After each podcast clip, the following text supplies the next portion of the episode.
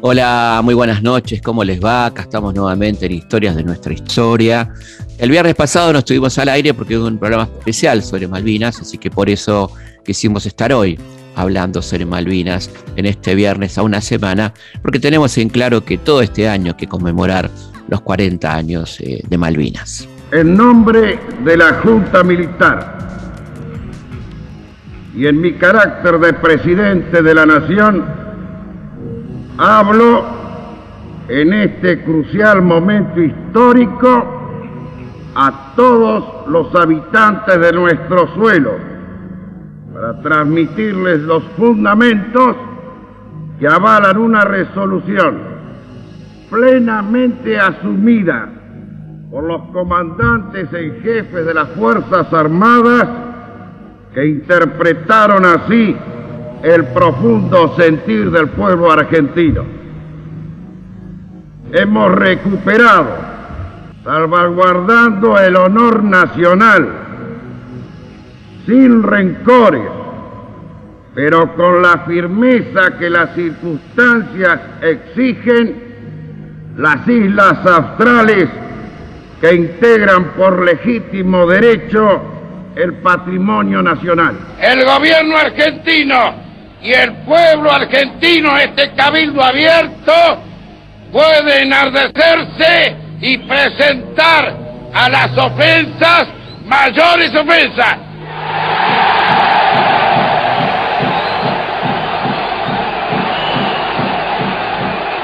que sepa el mundo, América, que un pueblo con voluntad decidida como el pueblo argentino, si quieren venir, que vengan, les presentaremos batalla.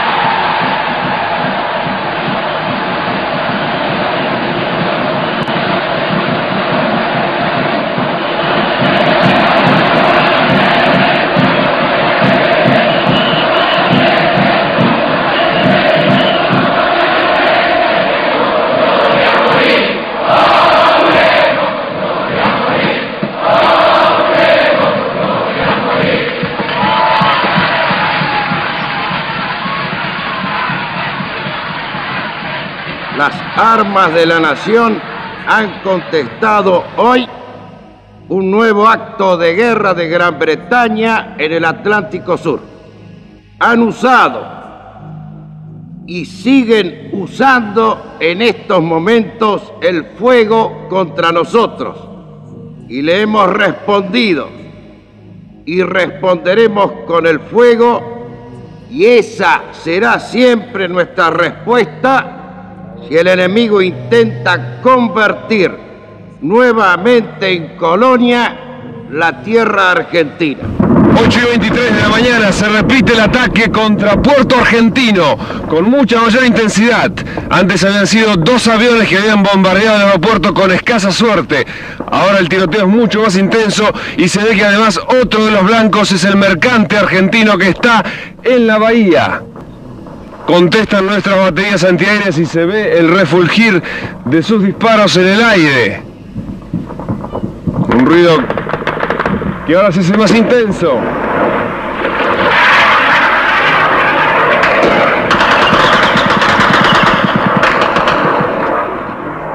Por eso, más allá de la exactitud de la fecha, nos parecía interesante este programa de Malvinas con un condimento original que son las mujeres de Malvinas, ¿no? ¿Qué pasó con las mujeres de Malvinas tan olvidadas? Y por eso esta charla con Alicia Mabel Reynoso, ¿eh? Eh, pero también hablar un poco en general de Malvinas. ¿Qué nos pasa con Malvinas? ¿no? ¿Qué nos sugiere un tema tan potente, tan fuerte como Malvinas? En diferentes aspectos, ¿no? Digamos, desde la historia, de aquella usurpación. Y vamos a empezar un poco por, recordar un poquito eh, qué pasó en aquel momento, ¿no? De, donde verdaderamente los argentinos habíamos crecido, ¿no? los argentinos que en aquel momento teníamos veintipico de años y más también, ¿no? Eh, yo tenía exactamente 23 en aquel momento. Em, que habíamos crecido en la escuela primaria cantando tras su manto de neblina y que habíamos escuchado hablar de la hermanita perdida, que habíamos este, bueno, sentido el tema de Malvinas como un tema potente, como un tema fuerte, como, una, como un dolor en el corazón, y que por supuesto no se nos pasaba por la cabeza siquiera que aquella dictadura completamente proimperialista, totalmente pro-yanqui, favorable a los intereses de Occidente, eh, se le ocurriera atacar al imperio británico en una de sus posesiones, ¿no? Esto era algo impensable, que solamente podía caber en la mentalidad de los dictadores asesinos, ¿no? de, la, última dictadura militar, en un acto de clara desesperación.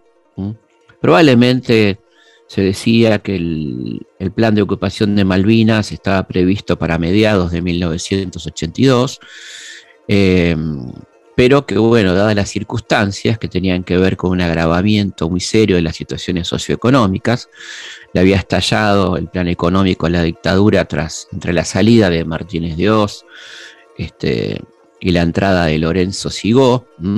Eh, había volado por el aire el dólar, se había triplicado su valor. ¿eh? Este, aquella famosa frase, el que apuesta al dólar pierde. Una, bueno, y el que, había, que apostó al dólar ganó tres veces este, lo que apostó, ¿no? Si se apostaron al dólar.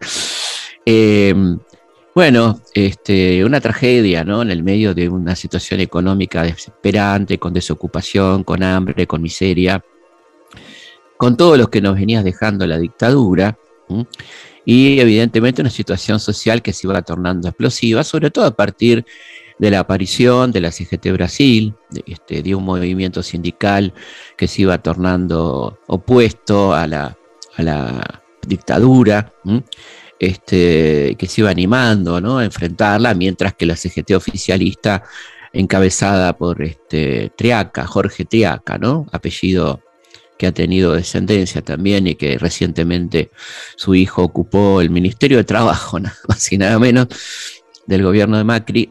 Jorge Triaca dirigía la CGT que avalaba todo lo actuado por la dictadura y que negaba la existencia de desaparecidos, por ejemplo, como le hicieron algunos de sus miembros en el juicio a la Junta, ¿no? Eh, esa CGT había hecho un paro muy significativo y muy audaz y muy valiente en 1979 y venía enfrentándose a la dictadura y había propuesto, en el contexto de un verdadero desastre económico, una marcha por paz, pan y trabajo el 30 de marzo de 1982. ¿no?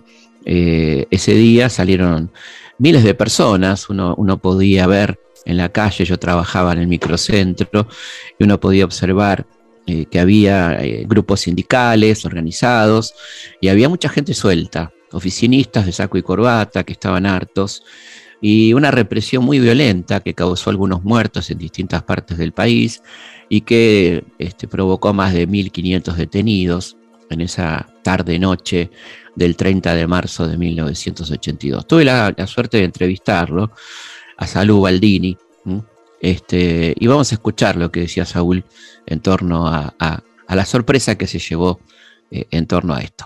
El 30 de marzo nosotros los veríamos preparando desde hace tiempo.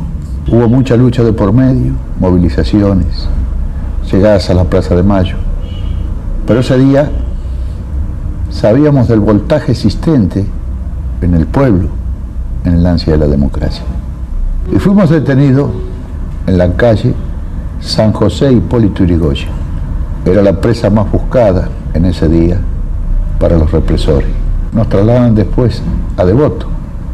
Y en Devoto nos sacan y nos manda a llamar el prefecto encargado de la cárcel de Devoto.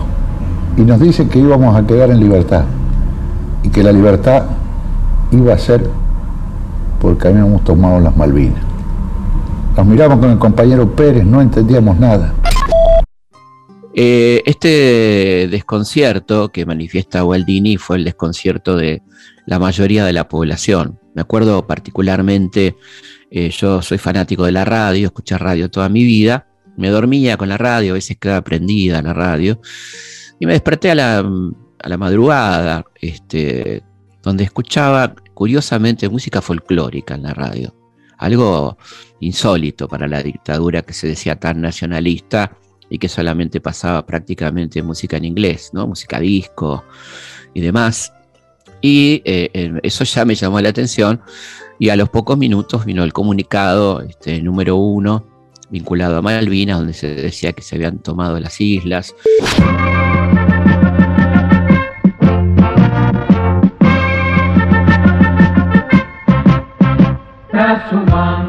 Transmite LRA1 Radio Nacional Buenos Aires, Argentina y LS82 Canal 7 Argentina Televisora Color directamente desde Casa de Gobierno. Comunicado de la Junta Militar. La Junta Militar como órgano supremo del Estado comunica al pueblo de la nación argentina que hoy la República, por intermedio de sus Fuerzas Armadas, mediante la concreción exitosa de una operación conjunta, ha recuperado las Islas Malvinas, Georgias y Sandwich del Sur para el patrimonio nacional. Se ha asegurado de esta manera el ejercicio de la soberanía argentina sobre todo el territorio de las mencionadas islas y los espacios marítimos y aéreos correspondientes. Quiera el país todo comprender el profundo e inequívoco sentido nacional de esta decisión para que la responsabilidad y el esfuerzo colectivo acompañen esta empresa y permitan, con la ayuda de Dios, convertir en realidad un legítimo derecho del pueblo argentino postergado paciente y prudentemente casi 150 años. Directamente desde Casa de Gobierno ha transmitido LRA1, Radio Nacional Buenos Aires, Argentina, y LS82, Canal 7 Argentina, Televisora Color, para todas las emisoras de la cadena nacional de radio y televisión.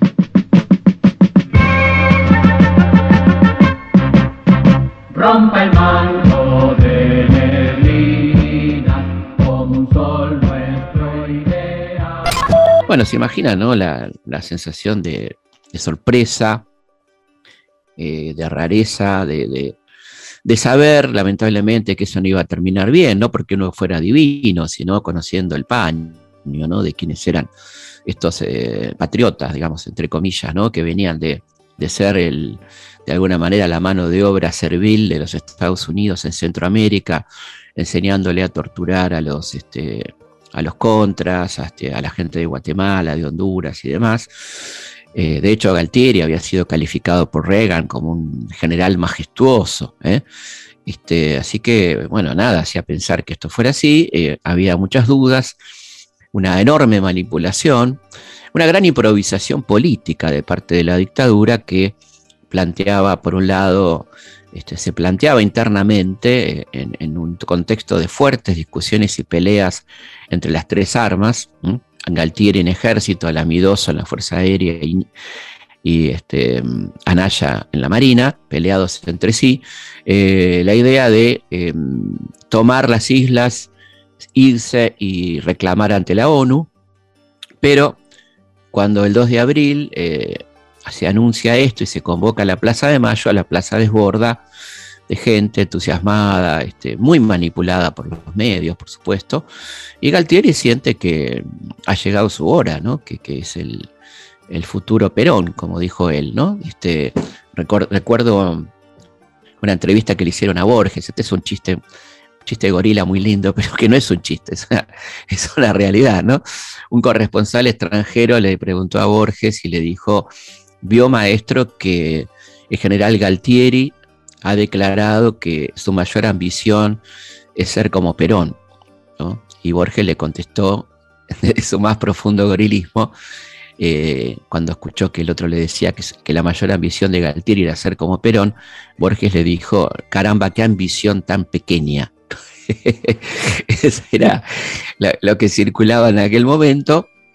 Este, bueno, obviamente a Galtieri no le daba en absoluto para ser Perón ni nada parecido, pero sí tenía su balcón, tuvo su hora, su momento, y esto llevó a que este, decidieran quedarse en las islas, ¿eh?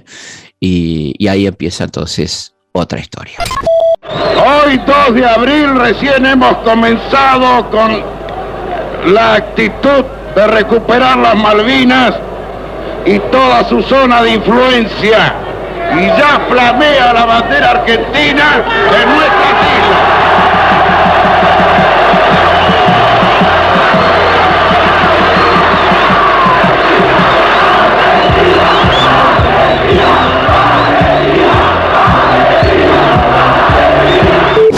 Los hechos, los lugares, los personajes son muchos. La forma de contarlos, una sola. Historias de nuestra historia. Con Felipe Piña. Por Nacional. La radio pública. Nos parecía importante en esta conmemoración de Malvinas hablar con, con Alicia Mabel Reynoso, una de las mujeres de Malvinas, una de las enfermeras, una de las personas que, que puso el cuerpo en Malvinas de, de otra manera, eh, con tan poco reconocimiento, ¿no? A, a 40 años de lo que pasó.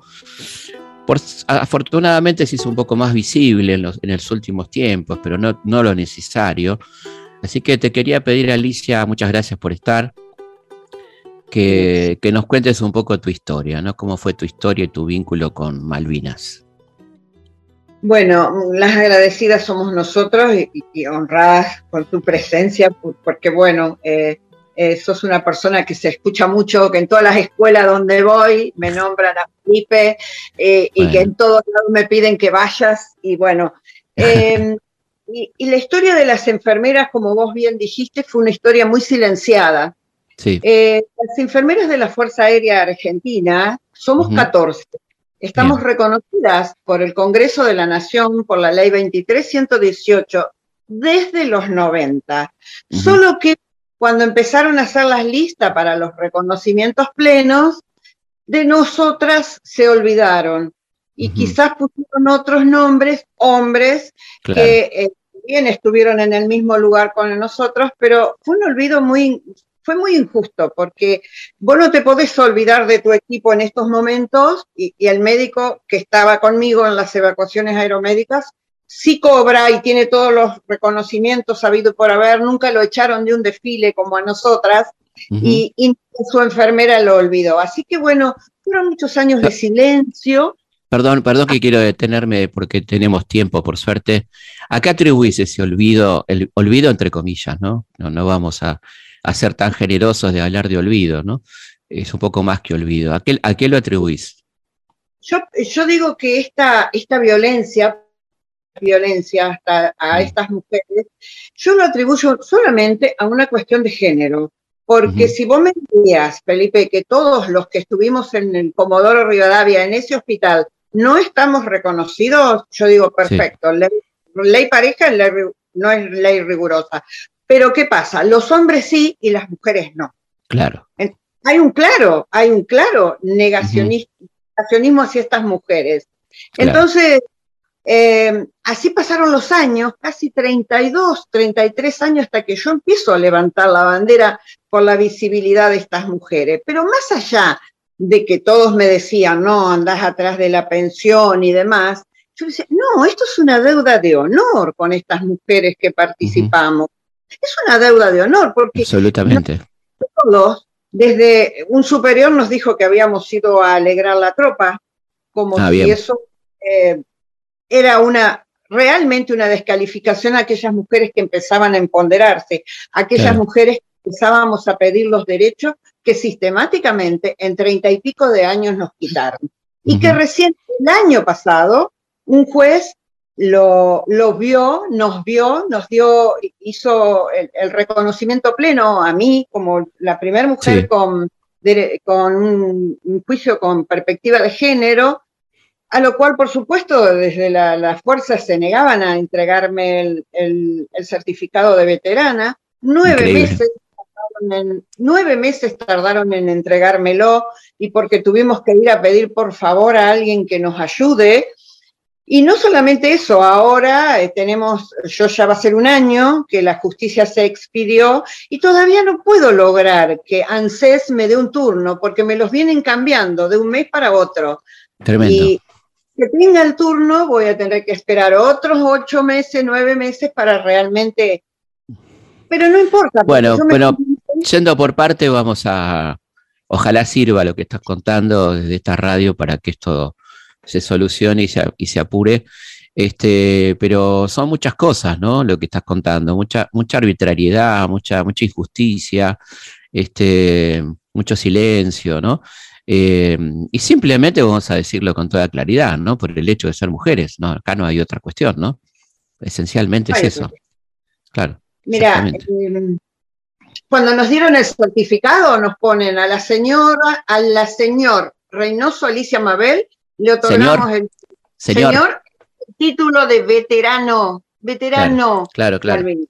Sí, sí, no, no, no me sorprende, pero claro, eso, el, el argumento de ellos es que tienen, deben tener los papeles este, escritos de esa manera, ¿no? Pero En masculino, yo me pregunto, Felipe, si yo a ellos les digo, ustedes veteranas, claro. ¿cómo reaccionarían? Y con, y con su machismo se vuelven locos, seguramente. Se ponen como ¿No les gusta? Acá estoy con las Claro. veteranas, que son Claro. hombres. A Sí, nosotros tampoco nos gusta que nos digan veteranos porque somos mujeres, por supuesto, llevamos- por supuesto. ¿entendés? Esto, estuvo bueno empezar por acá porque es la actualidad, ¿no? Es lo que está pasando ahora, que como la injusticia se va perpetuando y, y bueno, estamos haciendo lo posible para que esto no pase. Le contaba a Alicia que hicimos un número especial de caras y caretas, que está muy lindo, dedicado enteramente a las veteranas, a estas extraordinarias mujeres que tanto hicieron, y que ahora Alicia nos va a contar qué hicieron en esto de alegrar a la tropa, que no deja de ser cierto, en el mejor sentido de la palabra, ¿no? Este, no, no, no de los enfermos y, enf- y enfermas mal pensados que siempre van a, tratar de desvirtuar la- las acciones nobles de la gente, sino de, de, bueno, de este, entretener también quiere decir hacer olvidar un poquito, ¿no? El dolor de, de estos pibes. Así que contanos vos, que, que, que tenés mucho, no, vamos a decir mucho mejor que yo. Nosotras éramos al principio cinco que nos ordenan ir al sur con el- nuestro hospital rubicable. Nosotros éramos personal de, ejer- de Fuerza Aérea y, y nos ordenan marchar hacia el sur. Cuando llegamos a Comodoro Rivadavia, nos dicen que el hospital se queda ahí como un hospital de campaña, donde íbamos de referencia, donde íbamos a recibir todos los heridos que vinieran de cualquier lado. Así que hasta el primero de abril fue una, una tensa calma, preparando el material, preparando el hospital, poniéndolo en condiciones óptimas, en apresto, hasta que llegó el famoso primero de mayo, cuando empiezan los combates, y ahí empezamos Perdón, perdón, hay un detalle, hay un detalle interesante lo que contás. Esto, esto fue cuánto antes de la, de la invasión a Malvinas, de la ocupación de Malvinas. Entre el 6 y entre, no tenemos fecha exacta, pero llegamos entre el 6 y el 8. Algunas recuerdan que fue el 8, yo digo que fue el 6, pero bueno, fue en esos días que llegamos. De abril, Hasta el de abril. de abril. Y O sea, no- replegó la última enfermera el 18, cuatro días después, de junio. El Ujú. 18 de junio el hospital repliega con la última enfermera. Bien, contanos entonces esa, esa primera semana, esa espera, cómo fue esa llegada, ¿no? Al lugar, ¿no? Eh, la verdad que a todo el periodismo le llamaba mucho la atención que cinco jóvenes mujeres estemos vestidas de verde y estemos ahí eh, codo a codo con los hombres y, y- y fun- tomando una función que no era muy común ver, tal Claro. es así que los superiores nos prohibieron hablar con la prensa porque era mucha la prensa. Yo muestro ahora las revistas de épocas donde este, todas eran tapas con estas mujeres. em, que estaban ahí y que, Claro. que obviamente nadie los podía no ver, porque éramos cinco en un mundo de hombres vestidos todos iguales que nosotras, pero éramos nosotras la- la- las que sobresalíamos la diferencia por el solo hecho de ser mujeres. Entonces, bueno, nos prohibieron, por supuesto, que hablemos con la prensa Y, y, todo fue preparativo, preparativo. Yo que soy la instrumentadora, preparar el quirófano, cerrarlo, esterilizarlo, preparar los campos, todos los que nos requerían nuestros compañeros desde las islas, atender a los que pasaban por ahí también, a vacunarlos, a los que cruzaban. Y, y, y, eso fue hasta, hasta el primero de mayo. El primero de mayo ya nosotros estábamos, el hospital se instaló en el aeropuerto de Comodoro Rivadavia en Claro. cabecera de pista. Sí, En cabecera sí. de pista. Blanco perfecto. claro, un lugar, un lugar realmente peligroso. Blanco perfecto. Pero bueno, tal es así que cuando vino la Cruz Roja lo primero que remarcó era el lugar. Em, pero quedó ahí y en el, en el hangar de IPF, que estaba a unos metros, eh, implementamos lo que hoy sería el showroom, una, una sala de, de, de Claro, de, recepción ur- de urgencias. de los- Así que pusimos unas alambres de lado a lado, colgamos todos los sueros ya preparados, con, todo el equipo de suero preparado para no tener que estar perdiendo tiempo, con los calmantes necesarios y los íbamos colocando a medida que bajábamos los heridos de los aviones y según la indicación médica lo íbamos haciendo. Como Claro. yo era la instrumentadora, si había alguien en cirugía, enseguida me iba al hospital, que también estaba ahí a unos metros, me sacaba la bolsego, me ponía la ropa de cirugía Claro. y preparaba todo para que vinieran los cirujanos y operen. Terminado todo eso, así, eh, ejército se llevaba a su gente al hospital zonal, Armada se llevaba a su gente al hospital de IPF y nosotras atendíamos a los nuestros ahí. Pero no los ahí internados, porque había que dejar las camas vacías para el Claro. próximo que llegara. Así que también realizábamos las evacuaciones aeromédicas. Eh, significaba que trasladábamos los que llegaban ahí a cualquier otra parte del país donde la superioridad nos ordene y de acuerdo a la patología. Claro. ¿Cómo, cómo, cómo fuera la, la- la llegada de los primeros, ¿no? ¿En qué condiciones venían? ¿Cómo fue eso, no? Bueno, cuando nosotros recibimos el primer contingente de heridos, la verdad que era todo, todo locura, todo estrés, todo, todo grito, pongan un solo acá, saquen acá. Lo hicimos de lo mejor que pudimos. Pero hay algo que yo siempre remarco, eh, Felipe, en, este, en esta cosa y es el patriotismo de aquellos jóvenes leones de 18 años que Claro. estaban cumpliendo un servicio militar obligatorio que muchos de ellos ni siquiera la instrucción militar habían recibido. La Claro. guerra fue la instrucción, fue, la guerra fue la instrucción de ellos. Claro. Claro, porque la, la- desorientados. la- la clase se había incorporado y no había hecho la práctica militar, exactamente. Entonces venían y, y veían estas mujeres con el grado militar, con el equipo militar igual que ellos, hablándole de una manera diferente, Claro. con una forma diferente. Y ellos confiaban las cosas, no se animaban a decirle a los hombres, médicos, técnicos, Claro. enfermeros que ahí. Nos buscaban a nosotros. Llamen, por ejemplo, siempre digo que me quedó grabado el, el dolor de las heridas del cuerpo, porque obviamente venían, venían en los aviones, volando bajo para que no Claro. les captan los, los radares y demás, pero ellos, ellos venían con el dolor en el cuerpo, pero Seguro. escuchábamos en esa noche fría, con invierno y en esa semi, semi iluminado, el mamá, mamá, llamen a mi mamá, avisen Claro. a mi mamá que Tremendo. y ahí estábamos nosotras, haciendo un poco de todo, un poco de enfermera, un poco de madre, un poco de amiga, de, Mm. hermana, Sí, sí, y lo hicimos la manera que mejor pudimos, creo como lo hicimos todo. Y ustedes, y ustedes fueron en definitiva las primeras en enterarse de las verdaderas condiciones de combate, ¿no? De, de los, los chicos le contaban las falencias, lo que les pasaba, cómo los trataban, etcétera, ¿no?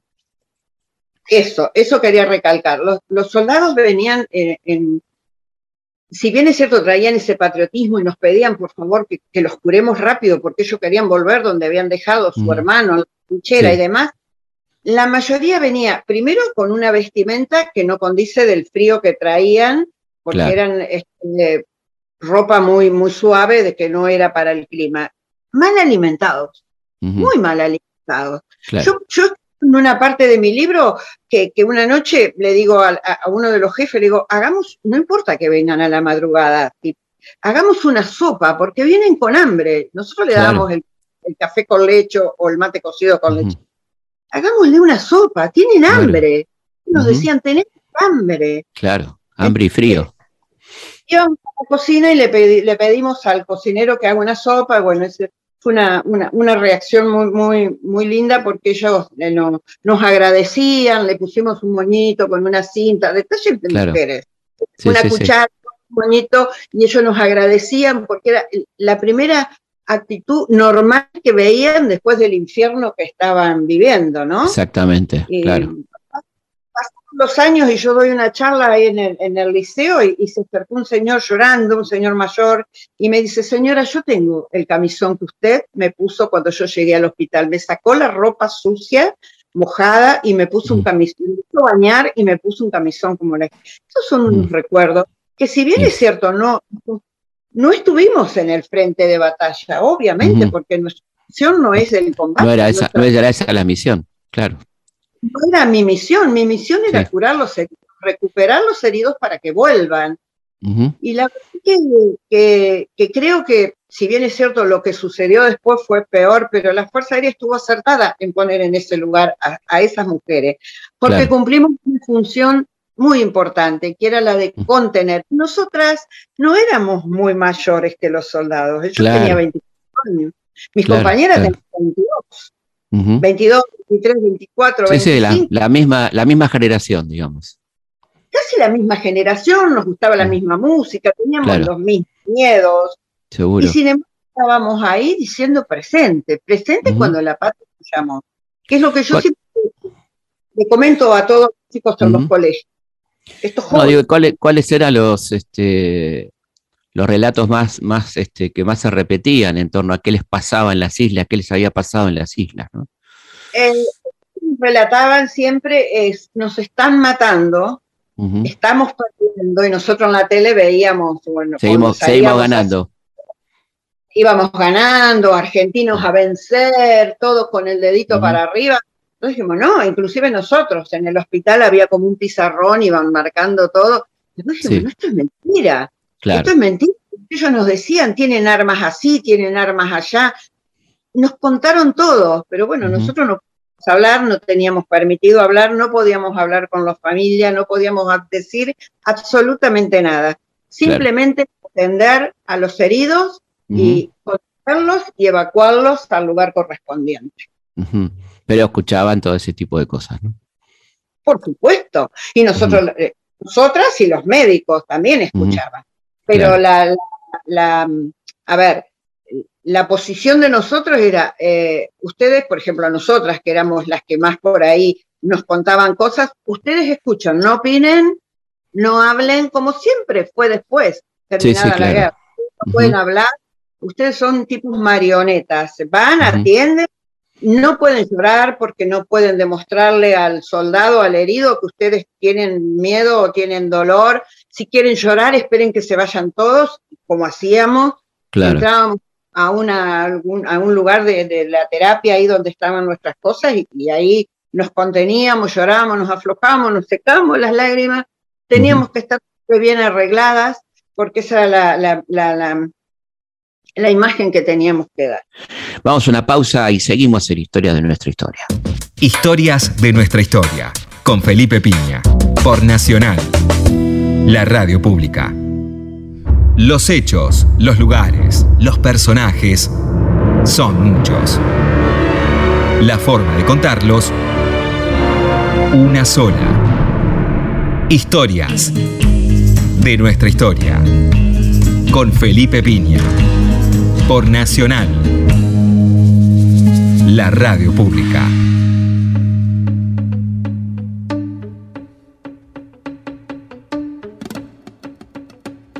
Seguimos en Historia de nuestra historia, charlando de las mujeres de Malvinas.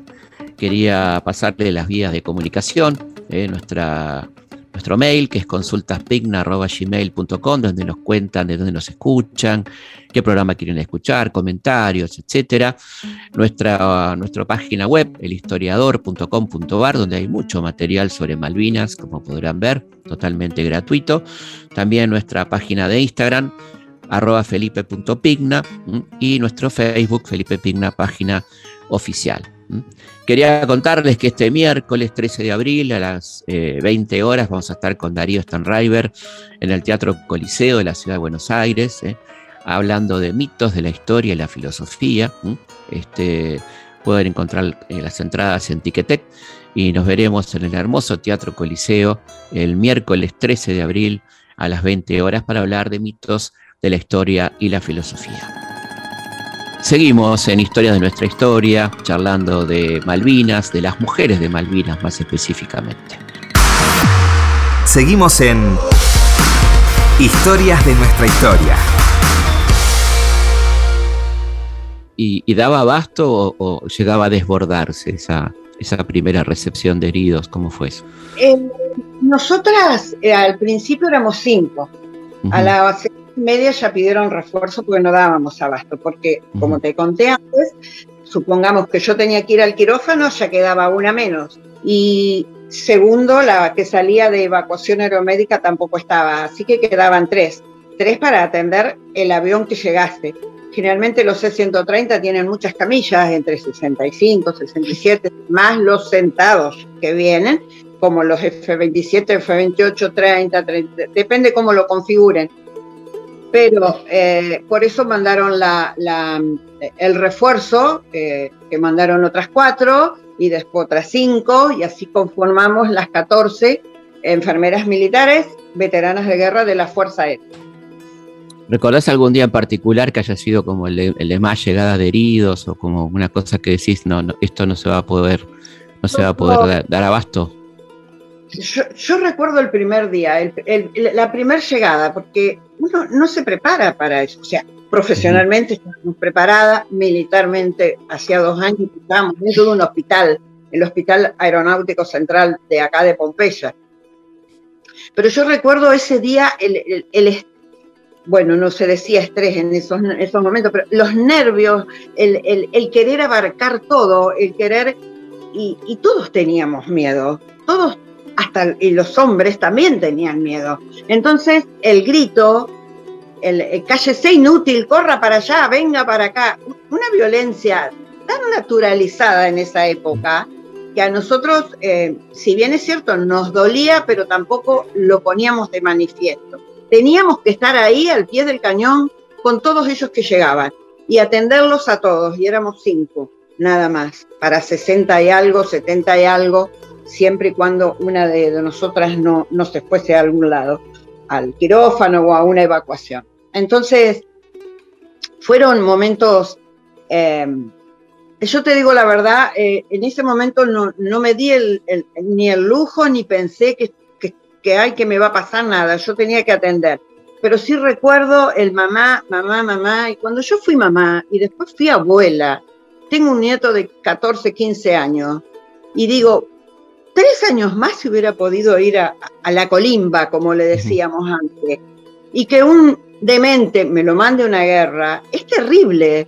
Y, y con esa gente, con, ese, con esos, esos patriotas, que muchos de ellos hoy día eh, están muriendo eh, en el olvido, en la desidia, y que ni siquiera para un cajón para enterrar tienen, que tenemos que hacer vaquitas los que nos enteramos para poderle comprar un cajón. Entonces yo digo, este, este olvido, esta falta de memoria que hace a la historia, no, no podemos, por eso no podemos permitirla. Por eso, como nunca nos quisieron a nosotros, y ustedes no hablan, no digan que son veteranas, porque ustedes amenaza, golpe, en el desfile del 9 de julio del 2019 me quisieron sacar con la fuerza pública.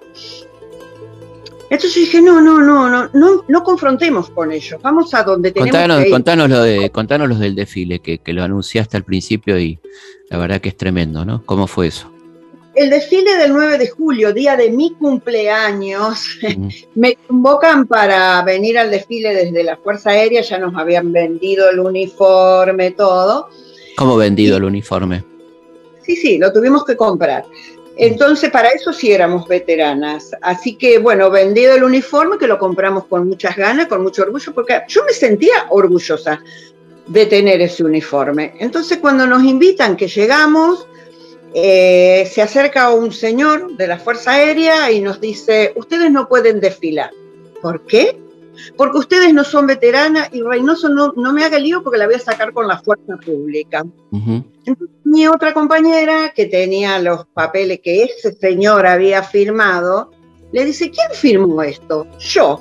¿Y ustedes qué pretenden? Dice. Entonces, en ese momento que se ponía muy tenso, yo me voy a un costado a llamar a una abogada amiga, a Perla Prigozhin, y decirle, Perla, si no me ves, buscarme en las comisarías, porque yo desfilar, voy a desfilar. Así me tengan que meter presa, porque yo no robé, no maté, al contrario, yo estoy orgullosa de ser veterana de guerra. De salvar muchas vidas, ¿no? Sí, sí, sí, pero viste, ellos como que no, eh, este, este lugar estaba reservado para ellos, los hombres, o para Mm. los que cobraban. Y la verdad que ser veterano de guerra va más allá de ir a un casquero todos los fines. Yo no le cobro a la patria por defenderla. Yo no la cobro, no le, no le voy a cobrar. Sí le voy a decir que los recordarle a todos los que nos niegan que esto es una deuda de honor hacia esas mujeres y que las estamos empezando a salvar. Felipe, el año pasado fue el primer año que un comandante en jefe nos elige como institucional para el 2 de abril. No te das una idea lo que me dijeron, desde feminazi, pañuelo verde, amarillo, rojo, menos, ay, mira, che, qué bien, te tocaba, les tocaba alguna vez. No, ustedes porque son feminazi, porque son feministas, bienvenidos el movimiento feminista mundial si sirve para dar los derechos a las mujeres que, que nos habían quitado. Y Alicia, ¿están cobrando ustedes o no? No, ¿Cómo no? ¿Cómo- eh, y por esto, ¿Cuál es la razón de que ustedes no cobren una pensión, digamos? no- nunca cobramos desde los 90, cuando empiezan a cobrar todos, nunca nos dieron porque nos decían que no habíamos ido a las islas, no habíamos cruzado. Pero como te dije al principio, hombres que estuvieron con nosotros, mi compañero de evacuación aeromédica y muchos otros que estuvieron con nosotros en tiempo, forma y haciendo lo que hacíamos nosotros, ellos sí En- desde los En Comodoro, en Comodoro Rivadavia. desde los principios están cobrando. Entonces, ahora ganamos el juicio, la justicia nos vio un, un juicio con perspectiva de género, pero tampoco cobramos, porque nueve meses para que, y porque tuve que ir a gritar a un lugar para que me den el certificado. Y ahora ANSES va corriendo sistemáticamente los turnos por reorganización de los turnos para iniciar todos los trámites. Una vez que tengo iniciado los trámites, que creo, si no me lo cambian, es el 17 de mayo, ahí voy a tener que esperar unos 8, 9 o 10 meses más. Sumando todo, desde que yo gané el 7 de mayo del 2021 a donde yo voy a empezar a, a- a adquirir los beneficios plenos, van a pasar dos años. Tremendo, realmente tremendo. Bueno, Bueno, vamos a, es- vamos a recalcar esto, ¿no? Porque es una barbaridad, ¿no? Una deuda de la patria eh, con gente Felipe. tan importante. Vos le digo a los, a los que la, a la gente que nos está escuchando, que tenemos una muy linda audiencia y muy sensible, pensemos en estas mujeres que recibían a nuestros pibes, ¿no? Que venían hechos pelota anímicamente, físicamente. Eh, ¿Cuánto vale eso, digamos? ¿no? No, no lo estoy poniendo en valor monetario, lo estoy poniendo en valor simbólico y que también tiene que tener una compensación monetaria, obviamente. Es verdaderamente vergonzoso que ustedes no estén cobrando, ¿no? Es una vergüenza realmente. Mm, Tuvimos que hacer el nuevo documento de identidad con la leyenda que dice veterano de Malvinas. Hicimos el documento con mi amiga y yo y nos hicieron el documento, pero se olvidaron de ponernos la leyenda. Así que yo, que vivo en Paraná, tuve, voy a esperar otros 30 días más a ver si esta vez el documento viene eh, como corresponde, con la leyenda que diga veterano de Malvinas y no una hilita chiquitita que tenés que ponerle una lupa para que se lea, sino como están todos los documentos de todos los veteranos. A mi amiga que, vive acá en Buenos Aires se lo hicieron en el día en el Renal, porque bueno, vive acá, pero yo en Entre Ríos, voy a esperar eh, un mes más, yo empecé a hacer el documento el 17 de febrero, mira dónde estamos, y no puedo recibir, lo recibí, lo recibí mal, este, porque son, son este, palitos que nos ponen como nos pusieron desde que yo empecé a hablar allá en el 2009. Castigos, digamos, ¿no? Castigos, 2000. pod- podríamos decir que es un castigo, ¿no? De alguna manera.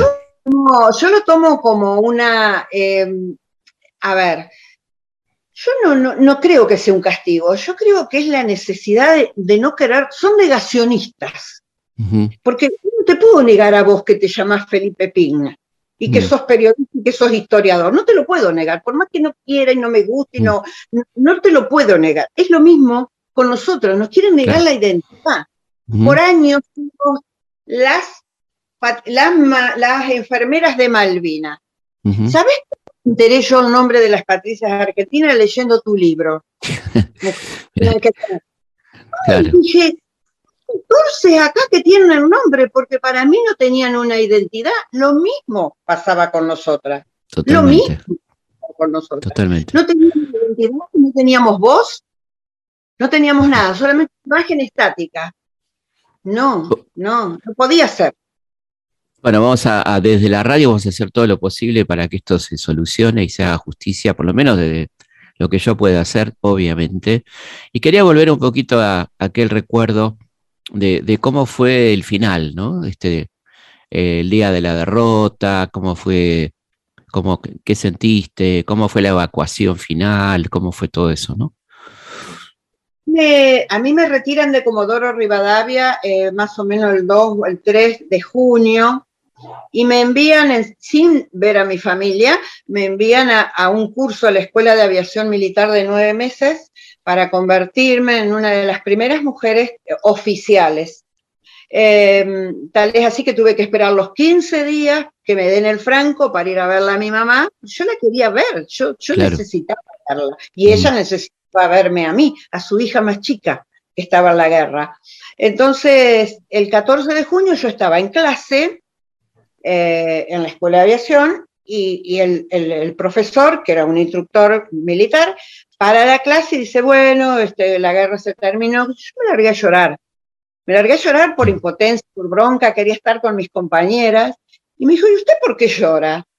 No, por nada, le dije yo. Entonces me dijo, bueno, venga, que le voy a, yo la voy a consolar. Y me llevó afuera, que hacía mucho frío, me bailó en la jerga militar, me bailó una hora, hora y media, No. para que me olvide de llorar. Recordemos, recordemos, porque eh, hay- por suerte hay muchas, muchos, muchos jóvenes que no han hecho la colimba, que, que bailar es hacer ejercicios muy fuertes y muy duros que se hacía este, a, la- a los integrantes de las Fuerzas Armadas y que todavía se sigue haciendo seguramente. Este, a mí me tocó la colimba en el 78, así que me han bailado mucho este, en la época de Videla. Y bueno, y entonces estaba bailando y ¿qué pasó? bailé, bailé lo suficiente como para que, bueno, el cansancio dejé de llorar y, nada, eh, nadie decía nada, era todo, acá no pasó nada, yo me, egreso como oficial, eh, me, ve- me vengo acá a Buenos Aires y, ahí empezó, eh, ustedes no tienen que hablar, ustedes no tienen que decir nada, olvídense de todo, cuando les pregunten no hablen. Yo tenía muy poca edad, y, tengan cuidado porque la familia de ustedes entonces cuando te empiezan a hacer esa acción psicológica en ese momento y en ese tiempo hoy no lo podrían hacer eh, uno se empieza a callar y, y, y ¿sabes qué? Nos bajaron tanto la autoestima que hasta casi nos creíamos que no habíamos ido. Pero yo miraba el, el- diploma de- del Congreso de la Nación, donde dice que soy veterana de guerra, que participé en ese conflicto. Yo decía, ¿pero por qué? Y mi mamá antes de morir me decía, luchá para que te reconozcan, luchá porque yo sufrí tanto como cualquier mamá de otro soldado que mandaron a la guerra. Y a mí me duele cuando dicen que no había mujeres, porque yo sufrí mucho. Ella era muy católica, se aferró a la fe, me mandaba medallitas, me mandaba todo para que yo me aferre también, de, efectivamente me, me aferré a la fe.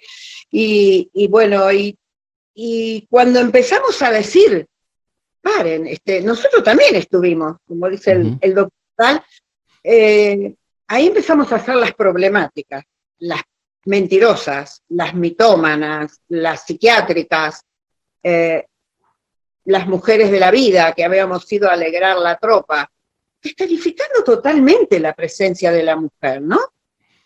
Eh, Entonces, yo sinceramente al principio me dolió mucho y, y- y yo seguía trabajando, de hecho me jubilé el año pasado, después de Mm. que salió el, el juicio enseguida me jubilaron, no me jubilé, me jubilaron. Eh, y yo la verdad que dije, no, esto no puede ser. Eh, no puede ser. Yo en Haití, en, un- en una misión que fui con el mismo hospital, este, un superior me dijo, yo tenía el PIN acá que nos habían Mm. dado, y, y me dijo, ¿dónde lo compró? Entonces Tremendo. yo le dije, en calle Florida. ¿Para Tremendo. Bueno, Alicia, estamos llegando al al final. Este, te quiero agradecer muchísimo en nombre de todos los argentinos, pedirte perdón en nombre del, del Estado Nacional, este, como, como ciudadano argentino, por, por tanto maltrato. No, no me corresponde a mí, pero nos parece que, que como argentinos tenemos que disculparnos frente a tanta barbarie y tanto maltrato a mujeres como vos que, que hicieron patria realmente y que, que merecen todo nuestro reconocimiento. Así que te mando un abrazo muy grande y muchísimas gracias por participar del programa. agradecidas somos nosotras que eh, semejante persona nos, nos tenga en cuenta esto de la revista. Se me hizo un nudo en la garganta, voy a esperar al domingo para comprarla, pero déjame que te diga, hoy estuve en la escuela pública Carlos Morel de Liniers, cuya directora, vicedirectora, te están esperando con los brazos abiertos. Cómo no, cuando, podamos, con mucho gusto, con mucho gusto. Alicia, ha sido un placer enorme y te mando un abrazo gigante. Muchas gracias. gracias, gracias por una vez más prestarnos el micrófono. Gracias. Abrazo enorme, ¿eh? estés muy bien. Chao, chao.